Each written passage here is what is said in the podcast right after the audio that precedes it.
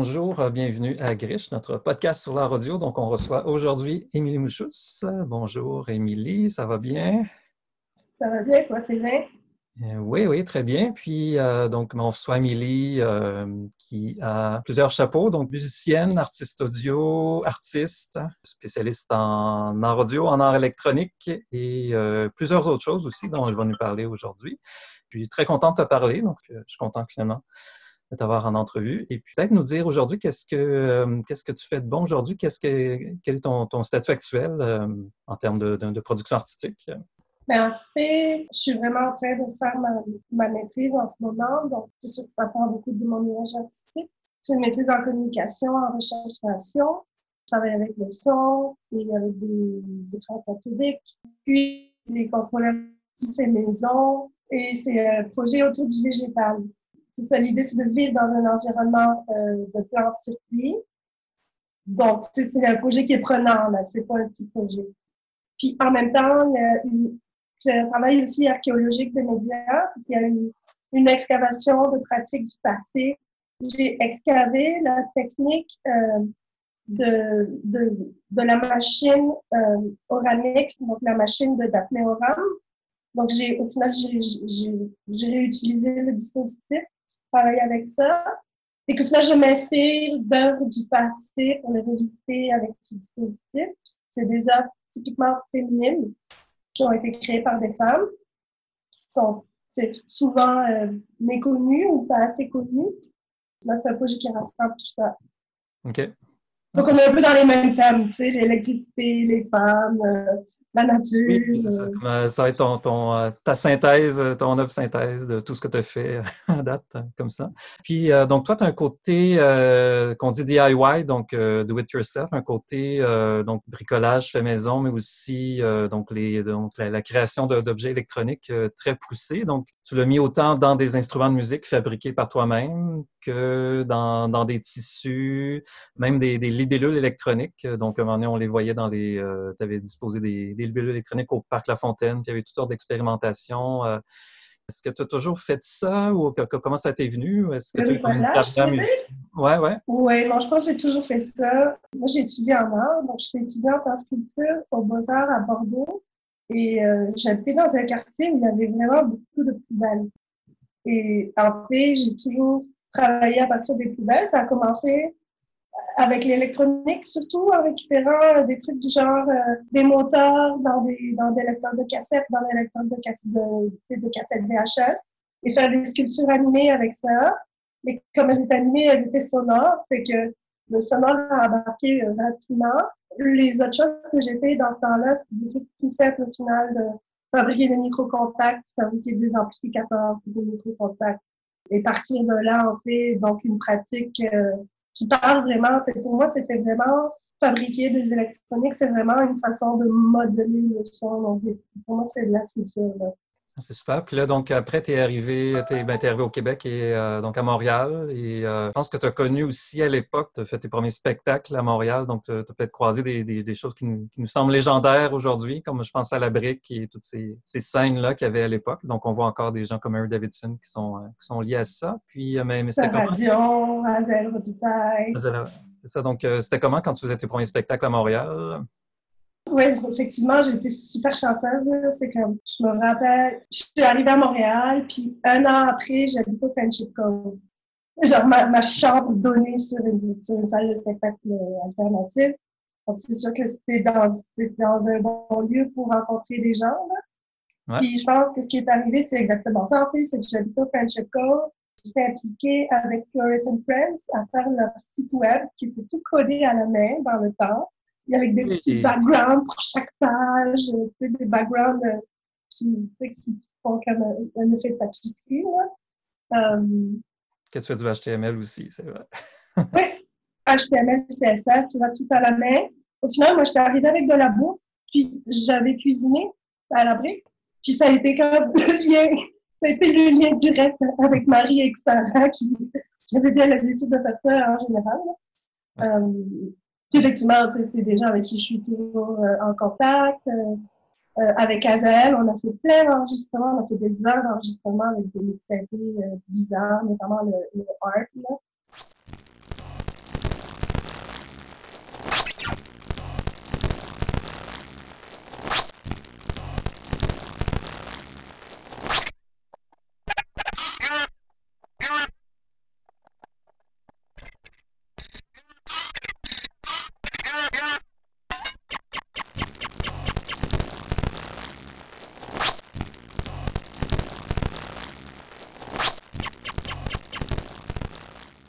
C'est, puis au fil des années, donc, ben, tu as fait plusieurs apparitions en, musique, donc surtout en cassette, je crois, ou ben, CDR maison aussi. Exactement, juste les trucs. Ouais. Peut-être nous parler de tes cassettes rapidement, donc peut-être tes, tes, albums préférés que tu as faits. C'est quoi mes enregistrements préférés?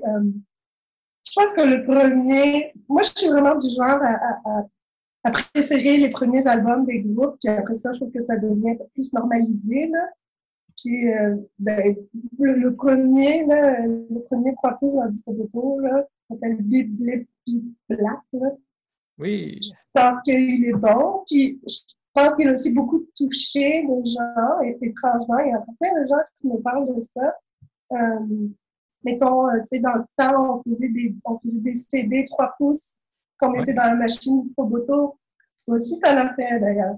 Oui, c'est ça, existe encore, le Discoboto, dernière nouvelle? Ça existe encore, le Discoboto, mais tu vois, en 2018, j'ai fait euh, 3 pouces, puis c'était vraiment pour la nostalgie.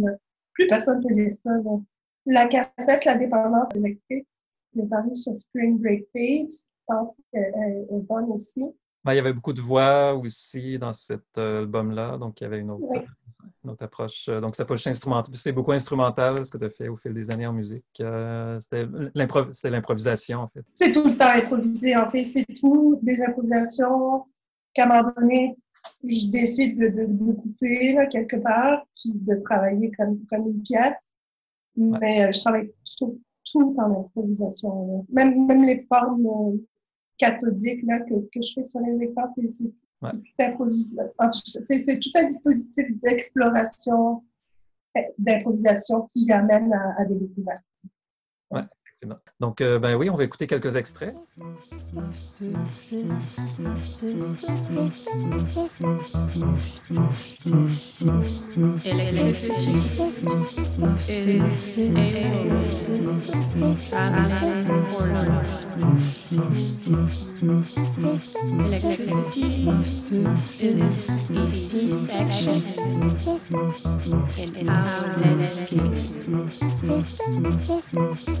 This woman is an antenna bleeding through the radio. Cycles pulses. Just her hair growing on the walls and rolled up in cables. Electricity is a woman traveling for now part of our love train. Il y a un aspect plus euh, radio qui est aussi présent dans tout ce que tu as fait au fil des années. Fait que peut-être nous en parler, puis nous montrer, peut-être nous parler de quelques projets que tu as fait avec la radio, plus spécifiquement. Ben oui, effectivement, la radio, c'est euh, un part important de mon projet. Je pense que c'est le fun de t'en parler aussi parce que euh, moi, j'ai l'impression que sécurité, en fait, ça a commencé à sécurité. Puis, au final, c'est vraiment Andrea Jane, donc Andrea Jane Cornell, qui m'a guidée euh, dans euh, la découverte du studio, la découverte de la radio. J'ai l'impression qu'en retour, moi, je l'ai un peu plus guidée dans la découverte de l'improvisation et éventuellement, on a collaboré et on s'est, vraiment, vraiment cherché à, à, à, réfléchir à comment on peut faire sortir la radio du studio radio parce qu'on on disait des choses tellement magiques, merveilleuses autour de la radio. Euh, donc, ça a commencé ensemble. On a fabriqué des transmetteurs, puis on a fait une œuvre à Laval qui s'appelait Radio Tricycle, où on amenait les gens euh, en vélo euh, faire comme une promenade, en fait, comme une déambulation cycliste autour de, de réveiller un peu l'héritage. C'est vraiment à Laval, dans un coin qui manque un peu en tout cas, il y a, y a tout à passer, mais il est, il est plus visible. Et du coup, la radio permettait de, rendre visible des choses qui étaient plus là, puis d'inventer aussi euh, des choses un peu plus fictionnelles. Ça, au final, moi, c'est quelque chose que j'ai beaucoup exploré par la suite euh, de moi-même. Euh, j'ai vraiment, en fait, utilisé ce même principe où je me disais euh, que la radio, elle est, elle est invisible, mais elle est, euh, il y, a un aspect d'ubiquité en même temps.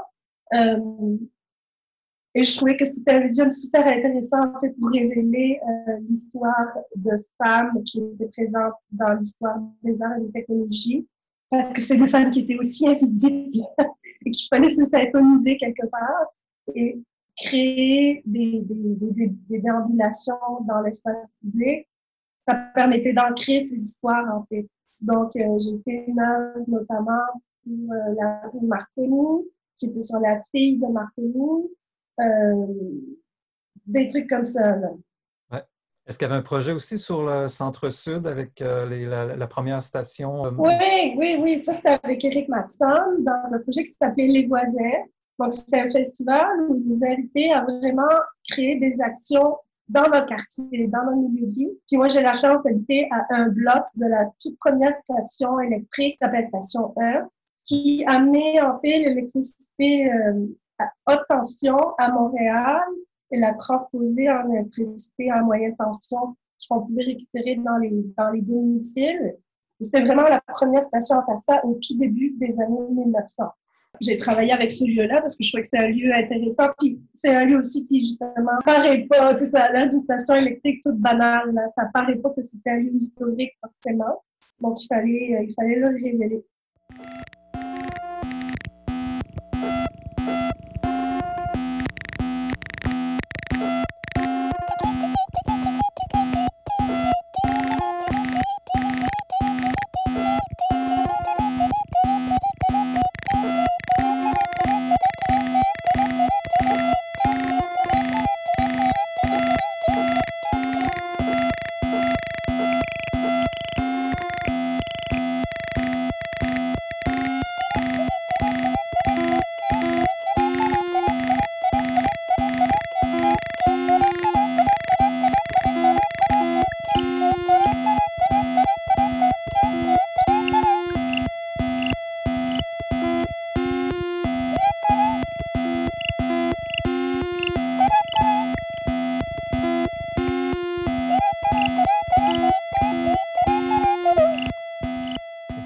Énormément de, choses qui se font en ce moment, euh, que ce soit physical computing, euh, bricolage, euh, des, circuits, des, bioplastiques. Donc, il y a plein d'expérimentations qui se font dans la recherche-création, dans le domaine de l'art. Tu as fait quand même beaucoup de choses en dehors de la musique aussi, qui étaient des, soit des performances, des installations, des choses comme ça. peut-être nous en parler un peu de d'autres, de, de, ton côté peut-être plus création de, circuits, puis de, choses comme ça. Ben, comme, comme des synthétiseurs, euh, ça fait quand même quelques années que j'ai quand même décidé juste d'utiliser des objets que j'avais fabriqués moi-même dans mes concerts. Mais pas que dans mes concerts, en fait, parce que dans, en radio, c'est pareil, je suis un transmetteur. Euh, quand je fais euh, des œuvres euh, de déambulation, je fabrique les dispositifs qui vont, qui vont soutenir la, la déambulation. As-tu fait des ponts avec euh, matière biologique, des plantes, des euh, genre de soit des capteurs ou des, euh, des sensors ou des, des, éléments comme ça? Je ne sais pas s'il y en a qui ben, C'est ce que je suis en train de faire en ce moment, quelque part. C'est juste que au final, ça ne capte pas les données de la plante. L'idée, c'est une approche un peu performative. Moi, je me questionne à comment je peux transformer ma perception pour devenir plus végétale. Donc, j'ai pas besoin de, de, mettre des capteurs et d'électrocuter la plante pour ça. J'ai juste besoin d'être plus attentive. Ce que j'ai décidé de faire, c'est d'être attentive en fait aux variations de lumière. Et juste avec des capteurs de lumière, c'est suffisant. Parce que là, à cause de l'œuvre de Daphné Oram, que je viens un peu de réprofiter, là, je découvre qu'en fait, c'est pas, c'est pas des photocènes, c'est pas des photos électriques qu'il faut que j'utilise, c'est des panneaux solaires. Parce qu'il y a autre chose qui se passe avec les panneaux solaires, puis là, je capote. Mais euh, là, je suis en train de le découvrir, donc je ne peux pas vraiment te l'expliquer. ouais. Dans le fond, tout ça, tout ça c'est des, des, variations sur l'électricité. Donc, que ce soit sous forme de son, sous forme d'onde ou sous forme de, de pulsion électrique, comme ça. Donc, dans le fond, c'est des, des, variations sur l'électricité, sur, sur la, ben, le, courant, le courant de vie aussi qu'il y a dans les humains, dans les, dans les végétaux, puis dans les... Complètement. En fait, euh, j'ai comme un, petit penchant comme vitaliste. Là, comme, pour moi, les, machines, elles sont vivantes. Là. Puis, de toute façon, euh, une machine, elle, elle, fonctionne pas bien si l'électricité, comme tu dis, est pas en train de parcourir à un moment donné. Les choses vont, les choses vont mal se préserver si elle n'est pas en mouvement. Elle est faite être en mouvement. Je pense notamment aux, aux écrivains catholiques, par exemple. Donc oui, oui, effectivement, moi j'ai l'impression que les choses sont vivantes. En fait, dans mon, dans mon mémoire, j'articule ça. C'est-à-dire que moi, personnellement, je pense pas qu'il y a besoin d'utiliser des outils. C'est pas les outils qui sont innovants, c'est la façon dont on s'en sert. Donc, il n'y a pas besoin d'utiliser un truc de poète euh, qui vient de sortir, là. Et en fait, moi, je trouve que c'est plus intéressant d'utiliser des vieux outils qui ont du vécu. Donc, ils ont, comme nous, ils ont leur propre voix. Hein? Ils, ont, ils ont leur propre circuit un tout petit peu distorsionné. Ils ont, ils ont, ils ont leur propre perception. Travailler avec ça, quelque part, moi je compare, pour moi, il y a une diversité technique dans l'ensemble des, technologies quand tu mets en plus à les hybrider les unes avec les autres, à les mélanger. Au final, on libère aussi de l'espace pour la vraie biodiversité. Au lieu de créer ça au on les réutilise, on les remet euh, on les, revalorise. Et du coup, ben, on fait de la place pour, pour les refuges de biodiversité comme extérieurs, environnementaux. Ça, ça c'est quelque chose qui est important pour moi dans la maîtrise. Et du coup, j'utilise juste des trucs qui sont à moitié pétés, à moitié décalibrés. Et je vais vraiment chercher la spécificité de chaque décalibration, de chaque problème, entre guillemets, que la machine aurait. Là, je veux dire, on est tous, comment dire, on est tous modelés par nos expériences. Effectivement. Ça peut être euh, des choses aussi poétiques dans, dans les vieilles machines, peu importe. Euh. C'est exactement ça. C'est exactement ce que je fais. Deux saisons belles étalées au bord des champs et de chemins. Elle ne prendra que celle que le fleuron central constelle d'un rouge sang imperturbablement, superstitieusement, amoureusement, elle s'approchera de chaque inflorescence pour en sonder la couleur. Elle capitule, ni blanc ni noir, dans ta fine dentelle. Elle marquera la position de l'explosion blanche dans une carte mentale dans laquelle le cœur rouge de la fleur ressemble à s'y méprendre à un moucheron Pour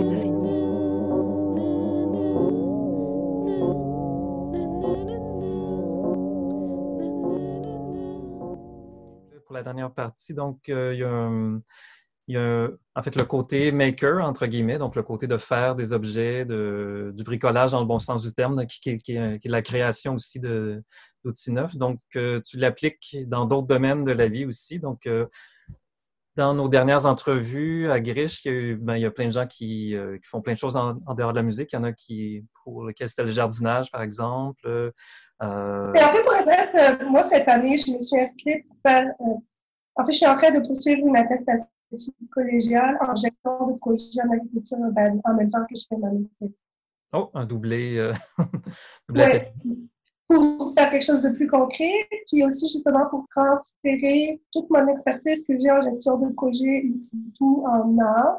Ouais. C'est déjà des problématiques de permis, de dealer avec la ville, de, de trouver des partenaires, de garder des partenaires. De... Donc, essayer de transférer cette expérience dans quelque chose que je trouve qui fait aussi le bien, qui est l'agriculture euh, de proximité.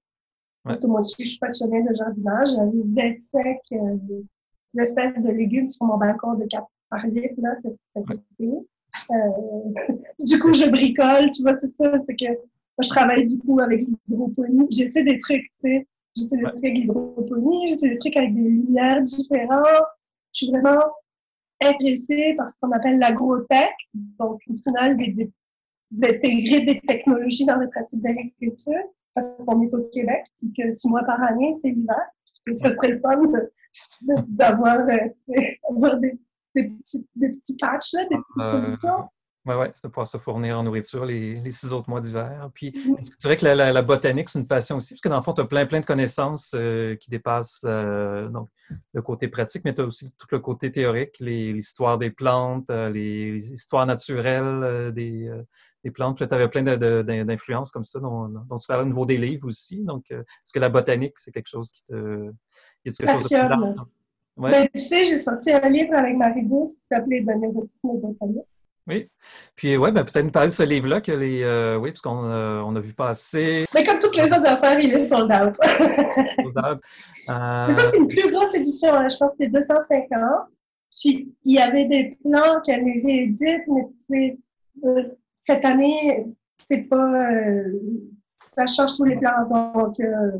Ouais, on rappelle que c'est le LAPS, donc le laps.org, la, la, maison d'édition, te, te, fait paraître donc ce, ce livre-là aussi parlais de botanique. Et puis. Euh... J'ai, bon, j'essaie de me dire ça. Moi, pareil, j'ai, euh, une centaine de plantes à la maison, ça m'occupe.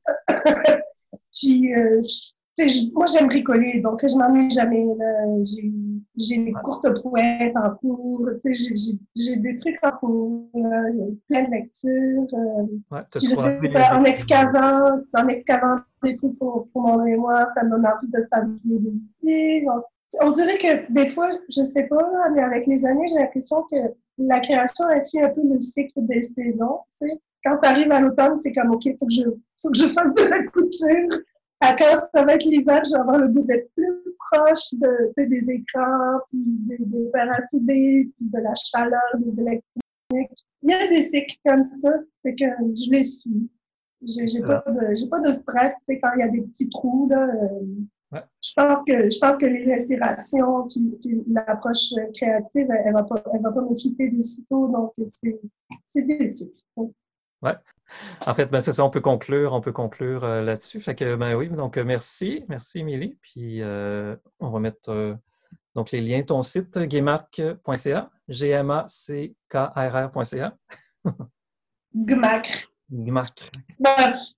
c'est fait pour être prononcé comme comme un, nouveau mot.